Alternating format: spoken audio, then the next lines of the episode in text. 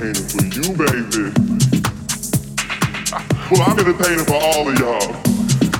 And it's a performer's dream to be on Broadway, right?